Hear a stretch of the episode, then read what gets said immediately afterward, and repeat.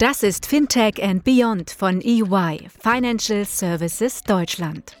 Der Podcast für alle, die am Fintech-Startup-Ökosystem und der Digitalisierung der Finanzdienstleistungsbranche in Deutschland und Europa interessiert sind.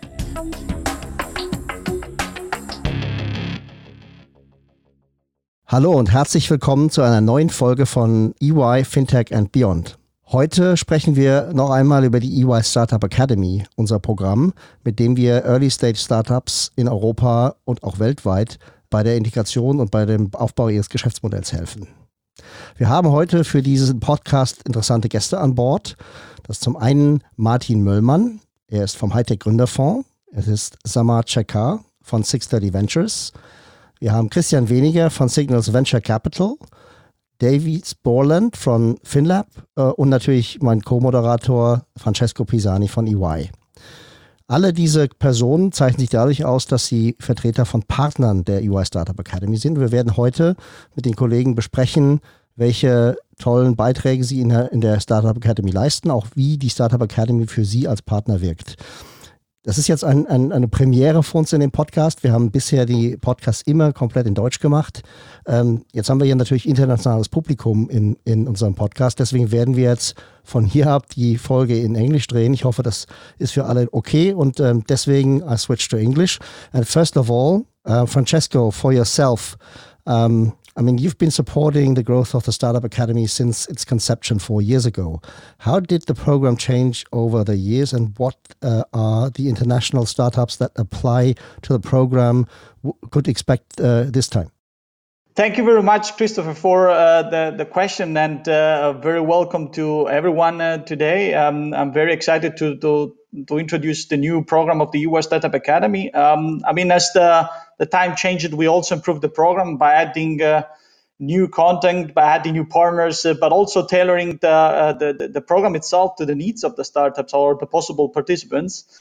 Um, we have now a program that is uh, lasting for six weeks, um, and uh, the workshops are taking place in the evening. So, giving the time uh, for the startups to develop their products, to work on their own to dos, and eventually fulfill the needs of their client. Um, we introduced new content, as I mentioned before, um, by um, receiving receiving the feedback from the startups in the past. And uh, what we also saw is that uh, content like a coaching or how to approach better partnership with uh, large clients was something that we were missing in the program. We had that by now in order to let startups, especially from the B2B field, to let to enhance their business based on our experience. And uh, I think our last change that we made was the fact that we have right now further partners uh, that joined the program. Um, I'm, I'm, very happy to announce that uh, next to TechQuartier, Deutsche Börse, Bundesverband, and Business Angels Frankfurt Rhein Main, that were our classical partners since uh, um, almost the beginning. We now have six new partners um, um Deutsche, the, Deutsche Bahn and Digital Ventures and Visa were uh, two further partners that are not today in this uh, uh, podcast. But next to them, we of course have um, um, Hightech as well as Signal Venture Capital, as well as FinLab, and the 630. The four have been already introduced by uh, Christopher at the beginning, but I would like to start maybe with you, Christian. Um, I think that you uh, have been maybe the last that has been announced officially as a partner of the EY Startup Academy. Um, I think it's worth it to give you the opportunity to introduce yourself and especially what Signals Venture Capital does in the startup space. Great. Thank you very much, Francesco. Um, my name is Christian Weiniger. I'm one of the two partners at Signals Venture Capital. We are a 100 million euro fund uh, based in Berlin, Germany. We invest in B2B startups, especially in the enterprise technology and services field. And our own investor is one of Germany's leading and most innovative insurance companies, the Signal Iduna Group. And just to give you an idea of the types of investments we do in our existing portfolio, we have um, a company called Automation Hero. Um, they use artificial intelligence to automate business processes. Um, there's another company called CoachHub, which is an online platform for executive coaching. And our last investment, which we just announced last week, is a company called ZenLoop, That's a software as a service platform for the collection and analysis of customer feedback. You mentioned some of the uh, um, startups that you have in your portfolio, and I think it's uh, quite interesting also to understand uh, the kind of expectations that you have for the startups applying to the EY Startup Academy, as well as also what kind of value added you might provide to them once they are in the program. I think first and foremost, uh, my expectations for the startups would be that the founders are highly motivated and that they have an ambition to solve tough problems and thereby do their part in helping um, advancing the European startup ecosystem. And in terms of our value add, hmm, it's our day-to-day business to work uh, with the young, fast-growing startups in all aspects of their their growth and all aspects of their business. Um, so um, uh, my partner and I, but also the you know, the larger signals team has a lot of um, experience in, in doing that, and I'm happy to contribute, of course, with these learnings. Um, and in addition, if the companies have an interest in um, speaking to um, the the German insurance company um, that's our investor, um, we're very happy to make those connections and and open the doors for them. Christian, being from the insurance industry, um, we all saw that um, digital sales capacities um, on the channels provided by the insurance industry have kind of been tested through Corona. What's your experience on that, and how could you probably, from Signals Venture, support Signal uh, Iduna in, in, in overcoming some of these issues? I think first it's important to clarify that we're not an insurtech fund. Um, we are a sector agnostic fund. We just happen to be um, uh, happen to have an insurance company as our investor. In, terms of the value add to um, Iduna as a group, um, it's first and foremost through um, you know financial return, similarly to how they would invest in other funds, be it venture capital or private equity. They are also invested in us. Um, but secondly, um, there is obviously a stronger link between um, Signals and Signal Iduna than with any other um, LP investments that they have.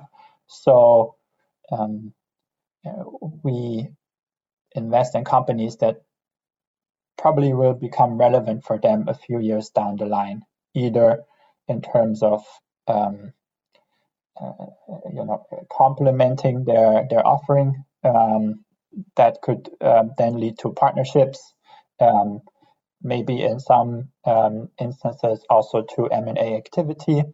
Um, we also obviously have an ear to the streets, if you will, so we can see what's going on. If there may be uh, be disruption around the corners through, let's say, you know, similarly to the neobanks on the uh, fintech side, new insurances, and we've seen a couple of these. And if you look across the pond, obviously there's a big example with Lemonade uh, looking to IPO sometime soon. Um, so, so there are several ways of how we uh, we have this um, very um, value-adding relationship with the Signal Iduna Group. Um, but again, we're we're a financial investor first and foremost. Okay, super. Thanks, uh, Christian. Davis, um, you are obviously from an international background. Um, why don't you introduce yourself as well as FinLab, and then, of course, tell us what you find exciting out the German ecosystem, and specifically, of course, the local ecosystems in Frankfurt, Berlin, and the likes.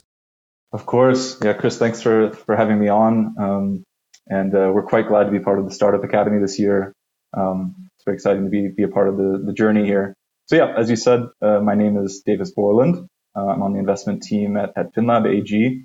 Um, and as you said, I think my name, along with um, likely my accent, uh, out me as an expat quite quickly. Um, I'm originally from the US, but have called Frankfurt home for close to five years now. Um, so quickly to FinLab, and actually I think Stefan Schütze, the, the managing director at FinLab, was on the post- podcast several weeks ago. So I would definitely uh, recommend to have a listen there as well.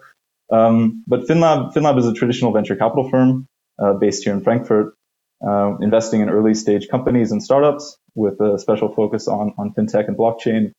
Um, FinLab's publicly traded, so this is meaning it's it's somewhat unique as a VC with an evergreen structure and, and longer term perspective, but it also then manages several funds. Um, and one of one of these funds is a joint venture fund of 100 million USD uh, with the company Block One, um, and then the company behind the EOSIO blockchain.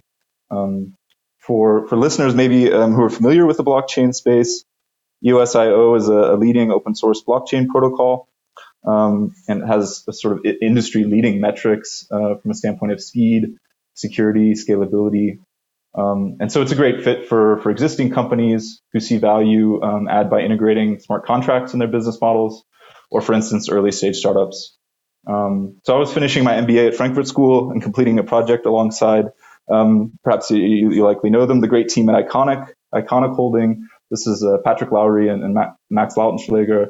Um, I came on to FinLab right around that time. Um, the fund began, so in 2018. Um, so that's where I spend a lot of my time.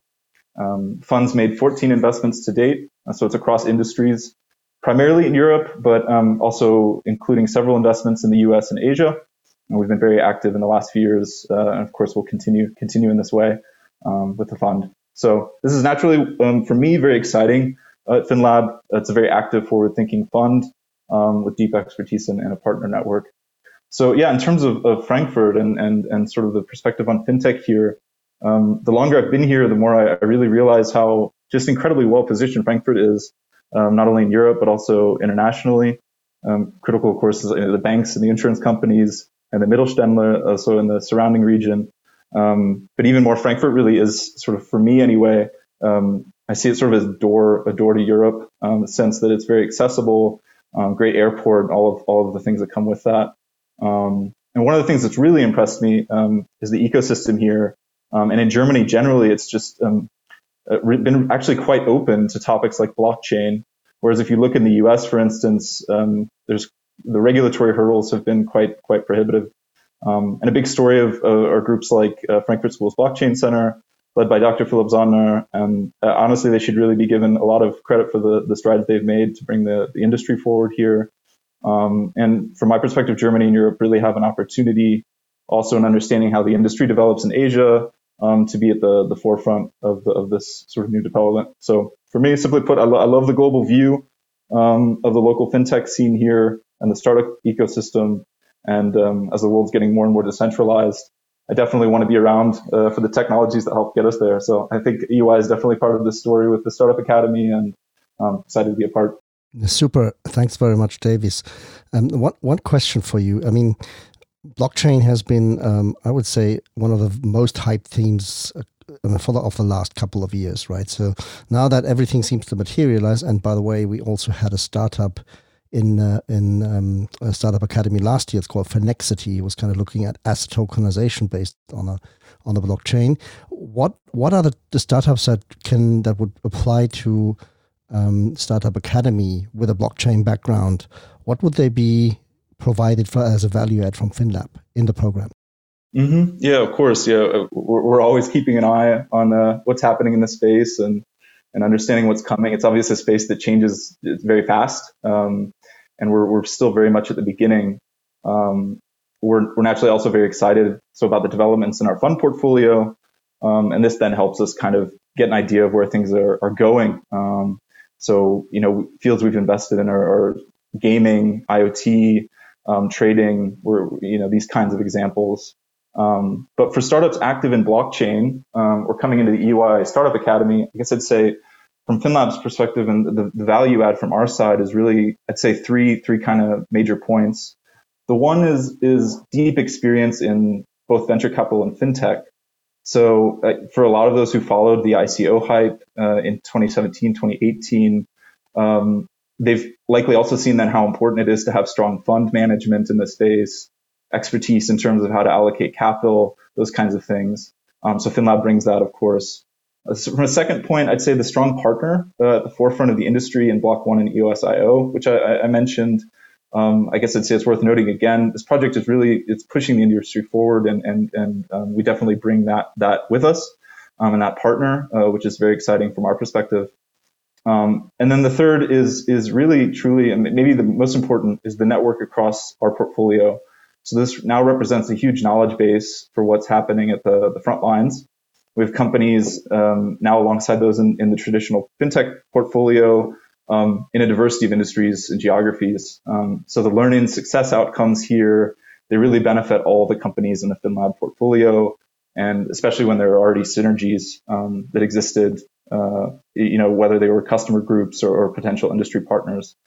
Um, I guess I'd say then just sort of on a fundamental level, uh, our, our team has a perspective on what's working in the space, also what's likely to be successful in terms of business planning. Um, and in this sense, um, FinLab we're, we're, very very much has a strategic view and wants to work with portfolio to be as successful as possible. So really, uh, sky's the limit here. We're you know uh, as I said, I'm looking forward to meeting uh, companies that are applying uh, from that from that field and that perspective. So startups on the blockchain environment listen closely here's someone that can actually give you valuable input for business model for everything you're planning and has a, a huge uh, experience in investing into that segment so probably a great idea to apply to academy yeah would love love to see that as well the sky's the limit, as you mentioned, uh, Davis. Uh, I, I, like that that phrase. I hope that everybody will uh, uh use it as a kind of motivation for the next program. Um, and, and, I believe uh, the connection that you have to the US uh, um, can be also represented by another uh, guest that we have here today, uh, Samarth. Um, you are from 630 and uh, um, you are here in Europe linking startups from uh, um, your network to the operations and the activities that 630 has overseas. Um, but before uh, I tell too much about you, why don't you introduce yourself and uh, tell us a little bit more about your background and your daily job? Sure, this is Samarth Shekhar from 630 Ventures. Uh, I'm usually based in Amsterdam. Uh, have lived in Frankfurt for the last 15 years, and uh, I think uh, what we do now at 630 Ventures is a combination of what I was doing before, which was between 2005 to 2012, mainly responsible for uh, sales and business development in partnership with uh, what one would now call mid to early stage fintech firms, and at that time simply financial software companies, uh, which uh, which was part of a joint uh, joint venture of Deutsche Bank, uh, and that kind of uh, gave me the first understanding of an emerging space back in 2013 as I set up what's called FinTech Forum. Uh, it's an event series connecting startups and investors, but uh, also trying to look at upcoming trends in uh, fintech related investments. So, uh, 630 Ventures, we are mainly focused on uh, seed to Series A space, more uh, post seed to Series A in enterprise or B2B fintech, insurtech, and cybersecurity we are mainly looking at companies which have existing revenues. The first few clients, uh, when we are looking at companies in Europe, then we are mainly also looking at uh, those who can, uh, who have a product which can scale well or has a market in the US. Uh, thereafter, we are also helping them scale in the US with uh, workshops along with our corporate partners or uh, limited partners. Um, our fund is currently uh, investing out of our second fund, which is a 20 million fund. Um, raising a 50 to 35 million fund in the coming months.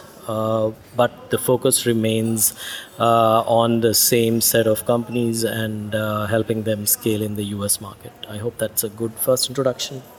I think that's uh, that, that, that that's exactly to the point. point, and I would like to take the the, the last uh, uh, aspects that you mentioned, the fact that you help those startups to expand internationally. Uh, you mentioned also you have uh, the right background to do this, as well as the connections to the right uh, um, um, participants in the field. Uh, do, do, the startups in the program also have this kind of uh, uh, possibilities? Do they have access to the knowledge that you have acquired over the years and the po- potential to link their activities to the US market in case they might fit with your purpose? Uh, right. So basically, I do want to bring, uh, and that was the whole idea when we started working with EY Startup Academy. It was to, of course, get access to the deal flow you have, the applications you get in. Uh, on our side, we do want to be part of the program to share some of the learnings. Uh, we do want to also look at companies going through the program as potential investment candidates for uh, us. Uh, when uh, basically the way uh, in terms of the exact way the program works it, it, will be basically we first look at the investment per se and whether it is a it is a plausible and uh, interesting financial investment with potential returns. Uh, then we look at the uh, ability to help them in the US market, in particular in partnership with our LPs, which are mainly mid to large financial institutions, almost all of them headquartered in the US. Uh, and then finally, we are looking at uh, the usual due diligence, going through the uh, uh steps required to finalize that investment. Once we have made the investment, then uh, usually over the next three to six months, we would be setting up these uh, workshops with some of our experts and partners, and then take it on from there. So that's the way it works. I hope that helps. No, absolutely. Thanks, Samad. And uh, by the way, Samad is actually traveling. so he's one of the few of us who've already overcome Corona lockdown. Uh, that's why he's on, on the airport right now with a little bit of background noise, but no problem with that. Apologies for that. Yeah, I had no, ex- I did not expect at all when I uh, agreed to this appointment that this would be the case. But yeah, in a way, happy that uh, we are traveling finally. I'm in, back in Amsterdam after nearly three and a half months. Very good. Thank you. Martin, you are part of one of the largest venture capitalists in Europe. Hightech Gründerfonds is actually really one of the big uh, uh, players in the game. Um, I remember when we had our first academy in 2017, um, you were the one that invested into one of the startups in uh, EY Startup Academy. It was uh, back then it was Node Energy, Matthias Karger, who basically met you in the opening um, um, uh, event. So could you could you probably help us a little bit understanding the purpose and your role within a Hightech Gründerfonds? Yeah, sure, no problem. Uh, unfortunately, it wasn't not me personally because I just joined the the HTGF uh, uh, last year. But uh, uh, you are right. Uh, we are actually a let's say a strong um, viewer on the site and uh, um, looking forward of or, or, have haven't seen what, what you have done over the past years. And um, this is why we also decided to be part of the uh, uh, academy this year because it's actually already two startups I think uh, which we uh, invested in. Uh, it was last year it was Panda which was done by, by my colleague Fabian. uh, um, so so we are we are getting closer there, like like one startup per per batch to get invested in. I I also had like uh, two of the others in my deal flow. So so we're really really close. Um, yeah. So the HTGF, maybe some some words about uh, Hightech Gründerfonds. Um, we are a fund uh, in, the, third uh, generation so far. So we are already investing from uh, HTGF three, um, born in 2005 we invest in early stage uh, startups. So usually we're the first institutional investor uh, in these companies. We're doing like tickets uh, in an uh, area of about 600 to 800k. So this is where we feel quite comfortable and where we also can leverage. Um, uh, really our our network because we are as you already mentioned we are probably one of the most active um, seed investors uh, in Europe. We uh, have our yearly goal of 40 new investments, so 40 new companies we add to our portfolio each year. And so far, this this is uh, working quite well. So we have almost 600 companies uh, within our portfolio and um, of them, uh, almost 300 are still uh, active. So uh, uh, more than 100 were actually sold. And of course, you always have some um, companies who, who are not working as expected. But this is this is part of the game. And um, but we're uh, somehow really focused on, on the German market, uh, and this is why it's also very important for us to be part um, of this EY Startup Academy because we see that it's one of the leading programs with within the market. And yeah, happy to be here. Well, that, that sounds great, and thanks for, for the compliments. I mean, it seems like we are accounting for 2.5% of your annual deal flow, um, like 140. Uh, Successful deal flow. Yeah, Successful absolutely. Yeah, I mean, um, not talking about the rest of it. Um, but of course, that, that that's also a great uh, goal for us. Let's let's push that to ten percent, and then of course everybody can get finance with an academy. No, that's that's a great thing. But in in the in the course of the program, Martin, what would be kind of your contribution to the startups that are participating in the academy? Sure. So, uh, what we are really strong at is, of course, um, uh, create funding options and and uh, help uh, to find the best funding options. Because with with the network we can provide you with with all the experience we had from over 600 uh, um, seed investment, and of course also all the follow-on investments. So, if you count them as well, we are have almost uh, 2,500 transactions which we were part of and and somehow are included in and um, this is somewhere uh, something where we can really um, share and really want to share our experience about. So maybe it's good to go directly for a vc maybe it's uh, better to first start off with a small angel round and also uh, help you to hook up um, in general what kind of options do you have like convertible loans uh, um, um, normal straight equity investments and what are the, the, the, typical options? And this is something where we uh, where we see have a very strong suit and where we'd like to to share this. And and then it's of course um, uh, uh, a bit personal from my side but i have uh, quite an experience in, in, product management. I was working uh, as a product manager for the past uh, eight years. And this is also something where i can uh, share some experience from from my side. Very good. Looking forward to having you on the program. Francesco um, who can become a partner of the ey startup academy and how does it work if there's people outside here the call that that want to be part we're always accepting new partners but how do they do this I mean, I think, uh, Christopher, you mentioned already one good point. We are open uh, for new partners. And uh, the main aspect has to be that uh, partners need to have a genuine interest in the ecosystem. They need to have a strong relationship with the ecosystem, and of course, they need to have the same purpose that we have. So that is to grow the, with and to grow for the ecosystem. And of course, I mean, uh, it's important also to have one further aspect, which is uh, uh in order to be part of the EY Startup Academy, uh, it could be a, an investor, a corporate, or even an institution uh, the new partner has to bring a value added for the startups joining the program, which means that uh, it might be in terms of uh, specific competencies, as we see before, as we saw before with the introduction that the other partners just made. But it could be something that goes beyond that. And uh, uh, we are very much looking forward to other parties that could join the family. Uh, even though I have to be honest, Christopher, you, you know it better than I, uh, we have been very peak in the past.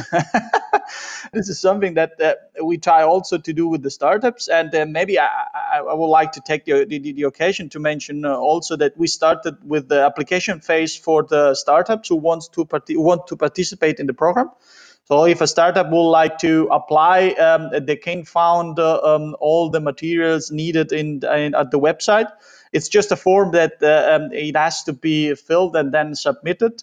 And the application phase will last until the 30th of August. Uh, we have the experience that there will be some uh, very good startups applying, and this is also something good for the participating uh, um, cooperation partners, especially for Gründer Fund. I hope that we will achieve the 10% this year, Christopher. But in any case, uh, I can only wish good luck to all the startups uh, uh, applying for that. And if there is any question concerning the partnership or the program itself, I mean, we are very open. We have always been, and we will always be.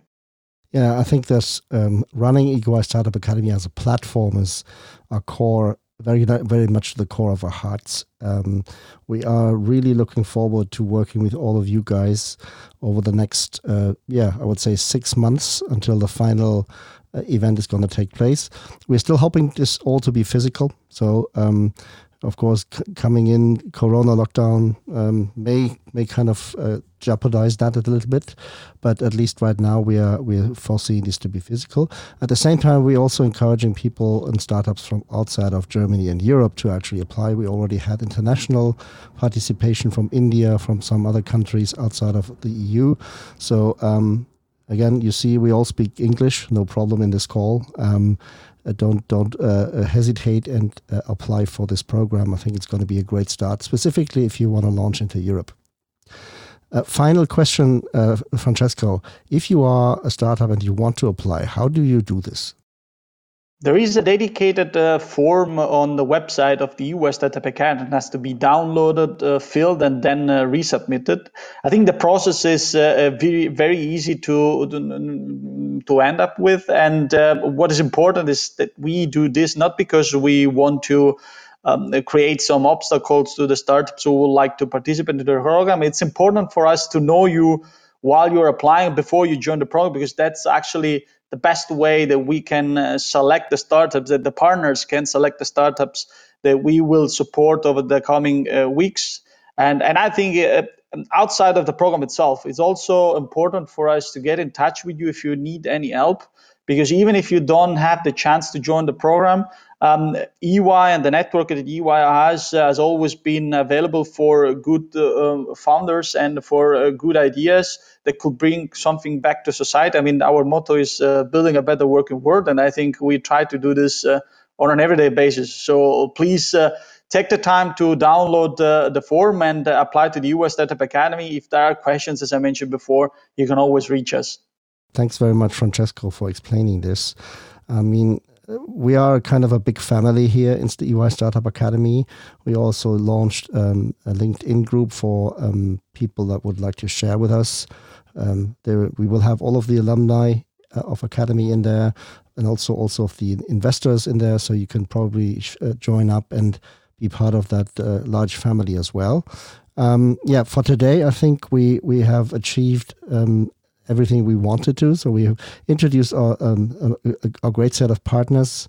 We have discussed about how Startup Academy can provide value add.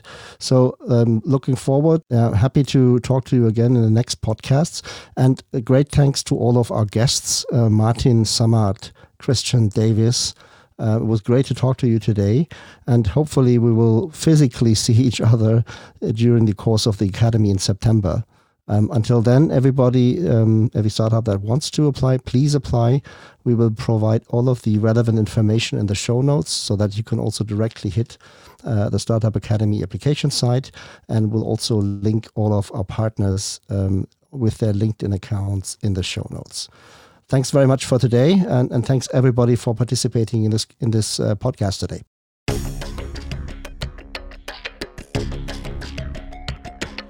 Das war Fintech and Beyond von EY Financial Services Deutschland. Ihr seid herzlich eingeladen, mit uns die Inhalte des Podcasts zu gestalten.